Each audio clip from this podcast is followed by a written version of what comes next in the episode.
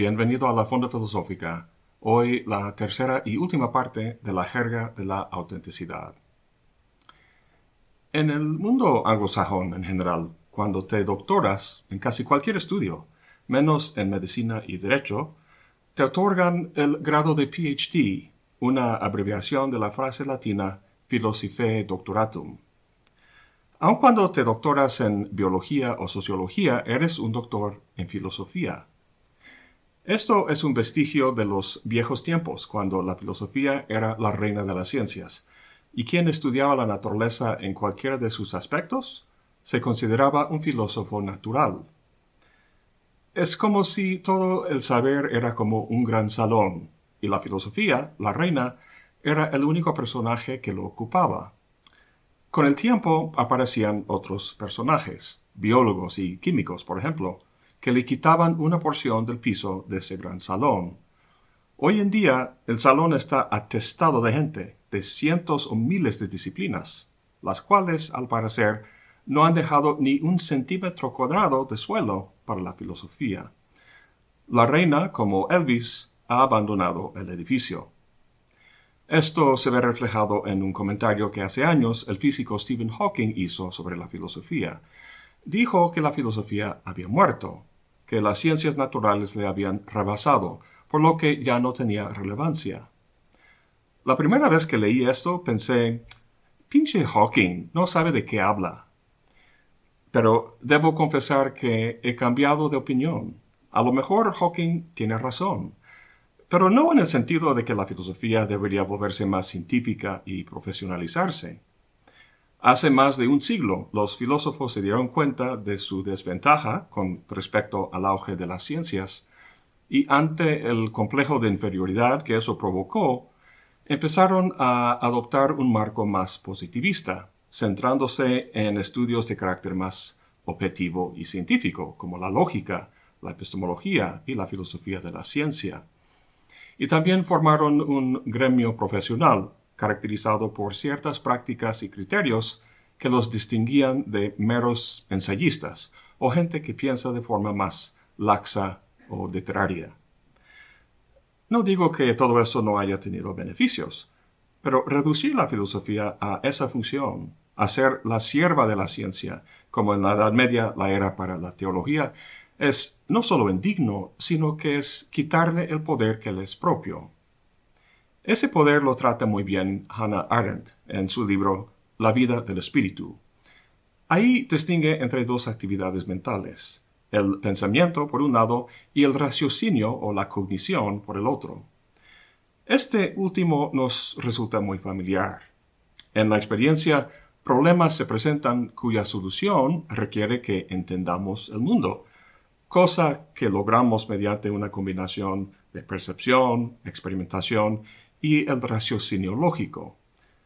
Lo que el raciocinio o el intelecto busca es la verdad sobre las cosas. Como vemos en la estructura de la universidad, el saber está dividido en muchas disciplinas que se dedican a alcanzar la verdad sobre diferentes aspectos de la realidad. Y esto, sin duda, es lo que Stephen Hawking ensalza.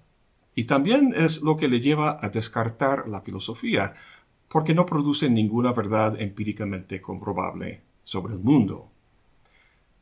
El raciocinio es básicamente sinónimo de lo que se ha llamado la razón instrumental. En la relación entre medios y fines, el raciocinio es un medio o instrumento guiado por algún fin, alguna necesidad práctica, la cual satisface al producir conocimiento verdadero. Mucho se ha escrito sobre esta actividad mental, pero muy poco sobre lo que Arendt llama el pensar.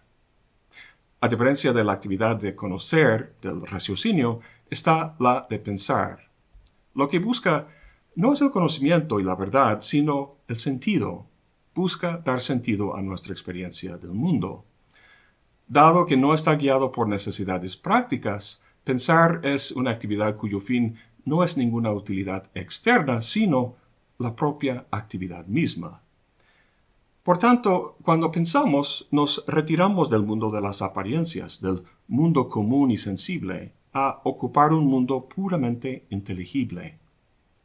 Dice Arendt, el pensamiento está fuera del orden, porque la búsqueda de significado no produce un resultado último que sobreviva a la actividad, que tenga sentido una vez que la actividad haya llegado a su fin.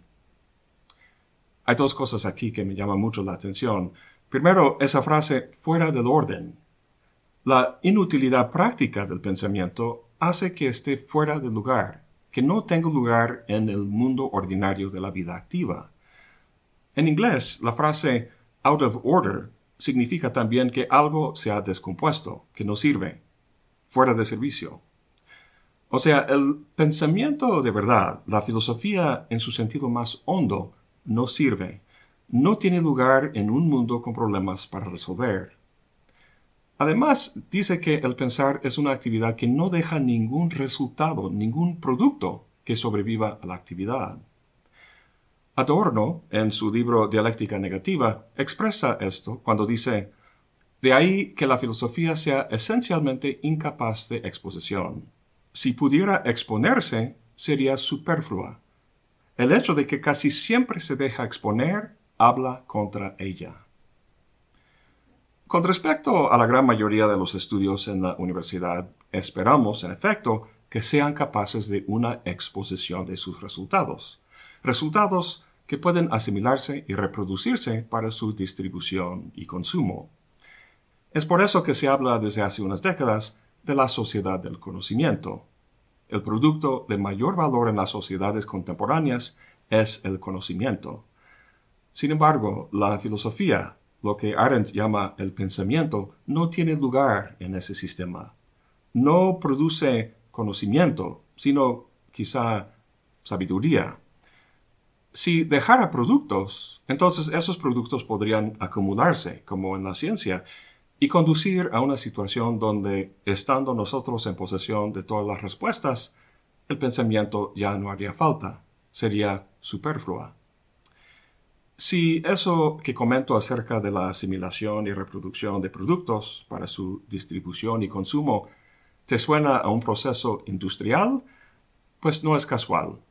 Menciono todo esto de la utilidad de la filosofía y de la concepción del pensamiento filosófico en Arendt y Adorno, porque me ayuda a esclarecer la distinción entre lo industrial y lo artesanal que estoy tratando de plantear. Gracias al marco socioeconómico en que existen y sobreviven las universidades hoy en día, la filosofía académica se ejerce inevitablemente como una actividad o un proceso industrial, en el sentido de que tiene que mostrar resultados medibles. Todo el sistema de publicaciones y compensaciones se colapsaría si la filosofía fuera pura actividad que no dejara ningún producto. No solo la investigación, sino la enseñanza de la filosofía es industrial Fíjate en un típico programa de curso. El programa tiene que estipular los resultados del curso, o lo que en inglés llaman outcomes, es decir, las habilidades o los conocimientos que el alumno adquirirá y los medios que se emplearán para lograr esos resultados. El programa es casi como un contrato donde la universidad promete al alumno cierto rendimiento fungible y medible por el tiempo que invierte en el curso. Esta experiencia podría llamarse industrial, ya que, independientemente del alumno o del maestro, el resultado pretende ser igual, como la hamburguesa de McDonald's que compras en Moscú o en Buenos Aires. No sé si saben que las calificaciones vienen de la práctica de fábricas de medir con números la calidad de los productos que salían de la bandeja de producción. En la medida en que un curso simplemente imparte información, es industrial y no artesanal, porque la misma información podría ser impartida por cualquier maestro competente. Un curso es artesanal cuando aquello que se imparte suscite una experiencia que transforma al alumno, una experiencia que no puede ser aislada, formalizada, producida y consumida de forma masiva por cualquier cantidad de personas. Esto es precisamente lo que hace la industria del conocimiento. Bueno, para seguir abordando este tema, creo que sería interesante e ilustrativo pasar del entorno universitario a otro entorno social, el de la religión. El modo industrial de, de, producción lo podemos ver también en la iglesia. La iglesia es como una fábrica que ofrece un producto o servicio suministrado por un experto, un profesional, o sea, el sacerdote. El cliente de este negocio es el feligrés. Cada domingo llegan los feligreses a la fábrica y como congregación se sientan sumisamente en sus bancas y siguen el acto en textos impresos, y al cabo de una hora se van. ¿Les parece familiar eso? Casi la única diferencia entre la iglesia y la escuela es que aquí en la universidad hay misa de lunes a viernes. ¿Saben ustedes qué es una liturgia? Es el formato de acuerdo con el cual la adoración religiosa se lleva a cabo. O sea, las cosas que en la misa se dicen, los gestos, el pararse y arrodillarse en determinados momentos, etc. Todo eso está establecido e impreso en ese librito que está en las bancas. La palabra liturgia viene del griego liturgia, que significa literalmente obra pública. En Grecia antigua, un ciudadano acomodado que pagaba para la construcción de un templo, por ejemplo, estaba haciendo su liturgia. Las primeras comunidades cristianas adoptaron la palabra para describir su acto de celebración, solo que no consistía en una congregación sentada sumisamente en bancas, sino que era un fenómeno activo que involucraba procesiones que ocupaban a veces una ciudad entera. La liturgia era lo que podría llamarse una especie de teología primaria, y todos sus participantes eran teólogos. En la celebración o liturgia, estos teólogos primarios, la gente, no recibía su teología de teólogos certificados o profesionales. Estaba más bien construyendo la iglesia como un cuerpo social. No estaban simplemente reproduciendo algo que ya tenía una forma dada. Esto es muy parecido a lo que dice Nietzsche en El nacimiento de la tragedia sobre el coro original que luego dio paso al escenario dramatúrgico de la tragedia. El punto es que por medio del acto litúrgico algo tiene lugar, algo se realiza. La adoración no es simplemente un testimonio de lo que ya se sabe y ha experimentado. Hoy en día la liturgia ya no es así, no es activa sino pasiva, como en la educación. En el contexto de mis reflexiones sobre una filosofía artesanal, me parece muy sugerente preguntar por una liturgia filosófica, liturgia en ese sentido antiguo. A primera vista puede chocar esa frase, ya que filosofía no es religión. En nuestra práctica filosófica no adoramos a algún ser como en el cristianismo, sin embargo, nuestra forma de hacer filosofía sigue cierto formato. De la misma manera que un marciano, observando cristianos en una iglesia, vería cierta conducta, si observara a filósofos, vería también cierta conducta, cierto formato litúrgico. O sea, vería que los filósofos leen, reflexionan, oyen conferencias, debaten, etc. Esa es nuestra liturgia. Y está bien. Sin embargo, me parece que comparte con la liturgia religiosa contemporánea dos cosas. Primero, corre el riesgo de ser fundamentalista. En los debates en los pasillos de la facultad, como en los encuentros profesionales como congresos, cada quien viene armado con su filósofo de cabecera, su postura filosófica, su ismo, y los defiende a muerte, como si solo él tuviera la razón y los demás equivocados. Este fundamentalismo me parece tan nocivo como su versión religiosa. Segundo, como la congregación en la iglesia, veo mucho sentarse pasivamente en la banca, absorbiendo y repitiendo cogniciones predecibles, los lugares comunes. Adorno dice algo interesante al respecto. Dice, el pensamiento filosófico empieza tan pronto que deja de contentarse con cogniciones que son predecibles y de las que no emergen más que lo que se había colocado ahí antes. El valor de un pensamiento, dice, se mide por su distancia de la continuidad de lo familiar. Lo familiar es el cliché. lo cual está asociado obviamente con la producción industrial y su preocupación por lo que es fungible, medible, y lo que con facilidad puede comunicarse, distribuirse y consumirse masivamente. En el pensamiento que he llamado industrial hay mucho cliché, y en el aula también. Bueno, volviendo a eso de la liturgia, la liturgia filosófica de leer, reflexionar, escuchar a conferencistas y debatir está bien, pero es algo que hacemos en público.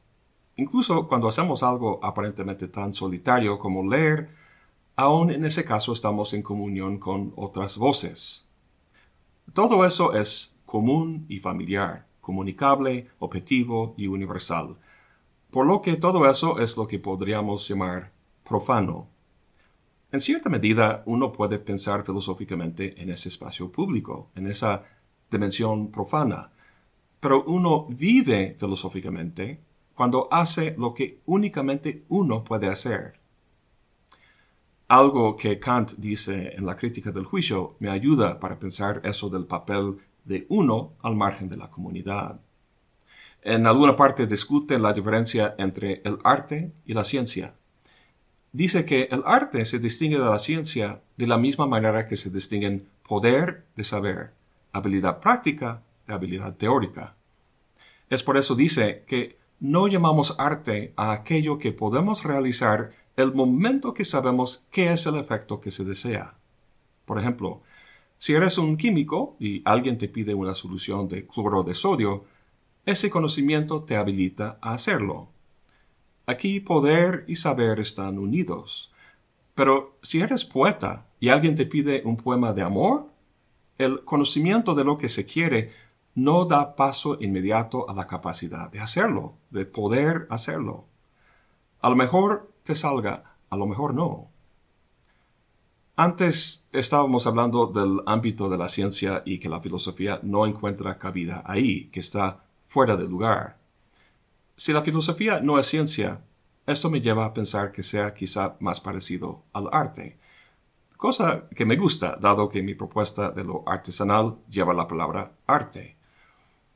Con respecto al arte, Kant nos dice que una de las características del juicio estético es que es singular, tanto en el objeto como en el sujeto. Es decir, juzgo no todas las flores, sino esta flor en particular, y digo que es bella. Y el juicio lo tengo que hacer yo. Nadie más lo puede hacer.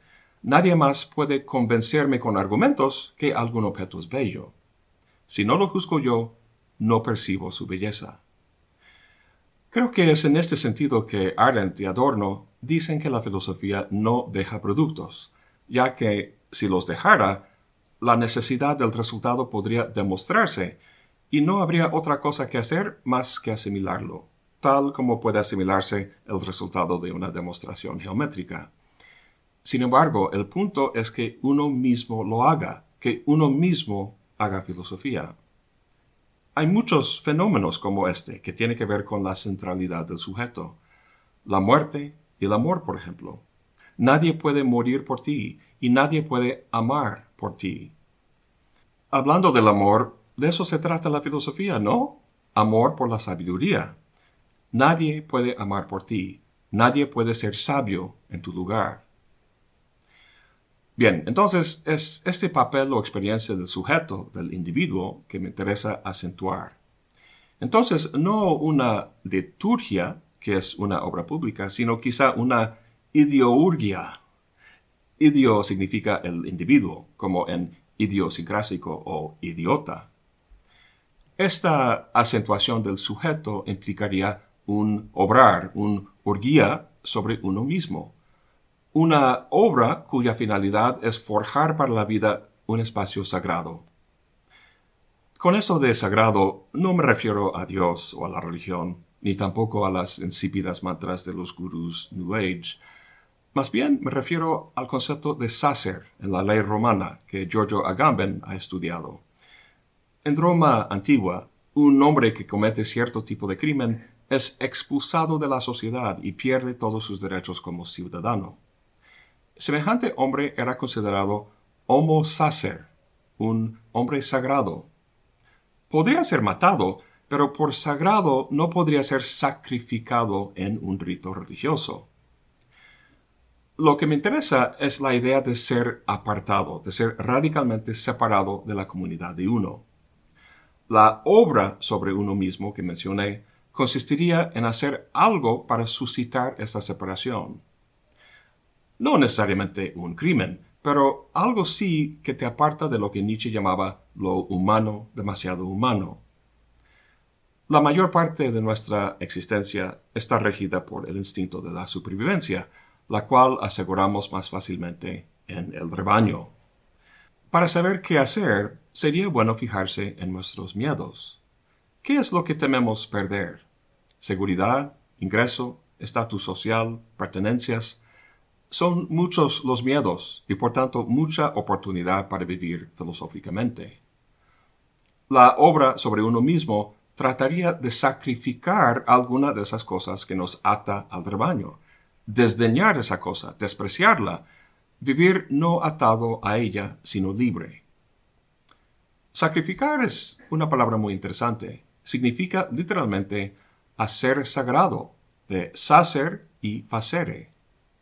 Cuando sacrificas esa cosa y te apartas de lo común humano, pasas de lo profano a lo sagrado, manifestando en tu vida una diferencia que te distingue ontológicamente de lo meramente humano. El mayor sacrificio, obviamente, sería estar dispuesto a perder la vida por una idea o una causa, como hizo Sócrates, Hipatia, Giordano Bruno y Jan Patochka. Sócrates mismo dijo que la filosofía es una preparación para la muerte. La manera en que enfrentó su muerte quizás sea lo más filosóficamente elocuente e inspirador que hizo en toda su vida.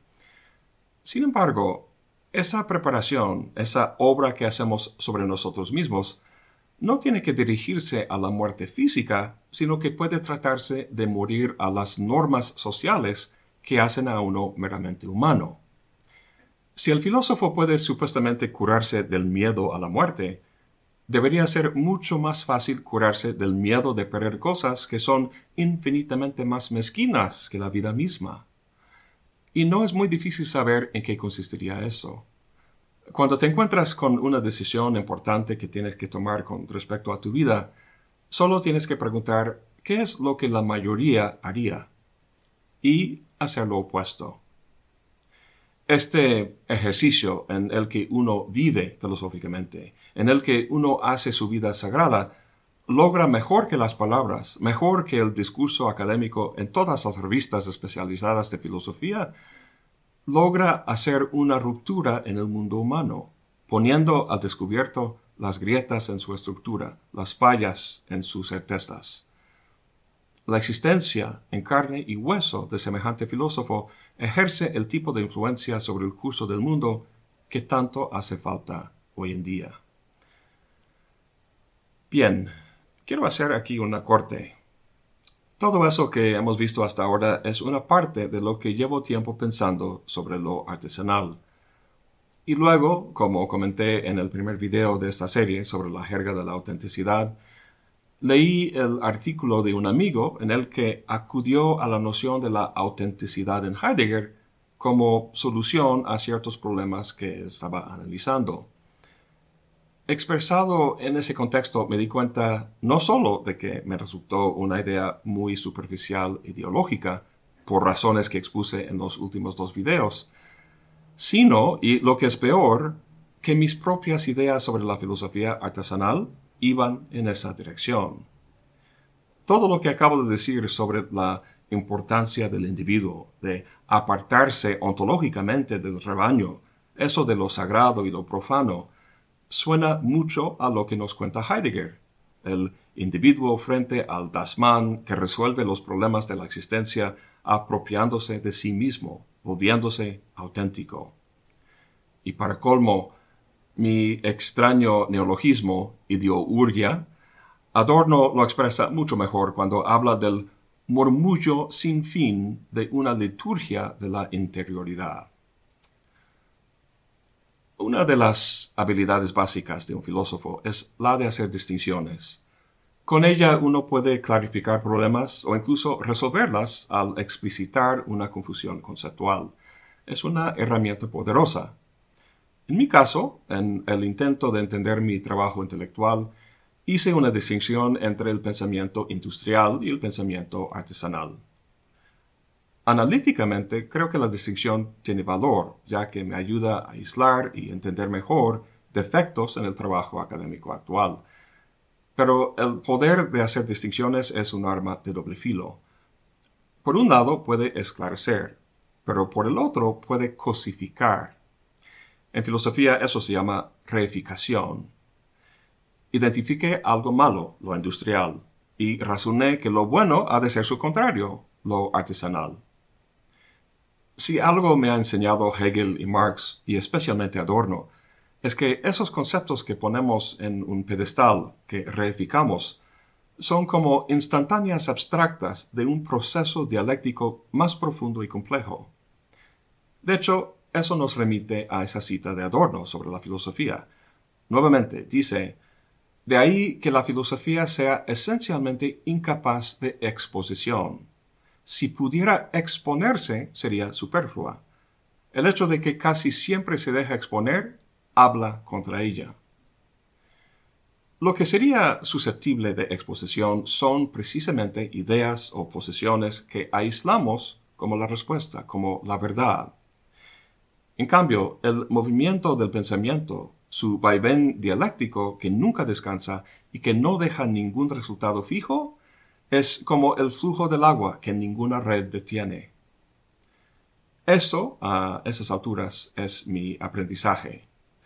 Lo interesante es que utilicé ideas de Adorno y otros para concretizar mi idea de lo artesanal, pero hice caso omiso de otras ideas. Una en particular la cité al final del último video. Dice Adorno, la autenticidad no es otra cosa que el obstinado y altanero encastillarse en la forma monadológica que la opresión social imprime al hombre. Lo que no quiere marchitarse debería asumir el estigma de lo inauténtico, ya que vive de la herencia mimética. Lo humano se aferra a la imitación. Un hombre se hace verdaderamente hombre solo cuando imita a otros hombres. Yo creo que lo que anima mis reflexiones sobre lo artesanal es principalmente algo negativo. Me disgusta lo que hacen ellos. Su forma de hacer las cosas tiene consecuencias desagradables, tiene problemas X y Y. Esto me lleva a centrarme en mí mismo, pero no proporciona ninguna concepción positiva de mi ser. Más bien, resulta que es vacío más que otra cosa. Saliéndonos un momento del mundo académico, podemos ver estos extremos en el más amplio mundo social. Por un extremo están las masas, que son manipulados por algoritmos. En agregado, su conducta puede mapearse con gran precisión sobre una curva gaussiana que se da independientemente de quiénes sean los actores individuales. Es decir, quitas este individuo y pones a otro y el resultado es exactamente el mismo. Por el otro extremo está la mantra de ser tu propia persona, ser fiel a ti mismo. Está claro que esto es parte de la misma manipulación mercadológica. Si te acuerdas, vimos que la noción de autenticidad, que pretende remontarse a un momento de originalidad antes de la era de la reproducción masiva, no puede hacerlo, porque la propia noción depende de una condición original de reproducción para que tenga sentido. Ser auténtico es un sinsentido si trata de aislarse del mundo que condena. Como dice Adorno, un hombre se hace verdaderamente hombre solo cuando imita a otros hombres. El mismo Adorno lo hace al tomar el concepto de mímesis de Benjamin. Imita sus ideas, no de forma burda, sino de forma creativa. De esta manera, ser inauténtico conduce, paradójicamente, a ser de alguna manera auténtico. No en el sentido heideggeriano de ser mí mismo, de apropiarme de mí mismo, sino de reconocer al otro en mí. Acabo de leer un libro que se llama Bowie, del filósofo Simon Critchley. Ahí cuestiona el impulso de ver a David Bowie como un genio que de forma propia de la autenticidad de su ser produjo todo su arte. Más bien muestra cómo Bowie jugaba con ilusión y distintos personajes que no expresaban el verdadero Bowie, sino que se combinaban para producirlo. Vemos lo mismo en Fernando Pessoa. Podríamos analizar sus textos quitando cada uno de sus seudónimos para llegar al verdadero Pessoa? ¿Habría una cara real debajo de las máscaras? Sí, pero no sería lo que es sin esas inauténticas máscaras. Bueno, con todo eso mis reflexiones sobre lo artesanal se han complicado mucho. Y ahora con lo que hemos discutido aquí, me pregunto si, a fin de cuentas, lo artesanal no será otra cosa que el proceso de reflexionar sobre lo artesanal, una actividad que no deja ningún resultado. A lo mejor. Eso es todo por hoy. Gracias por acompañarme. Hasta la próxima y buen provecho.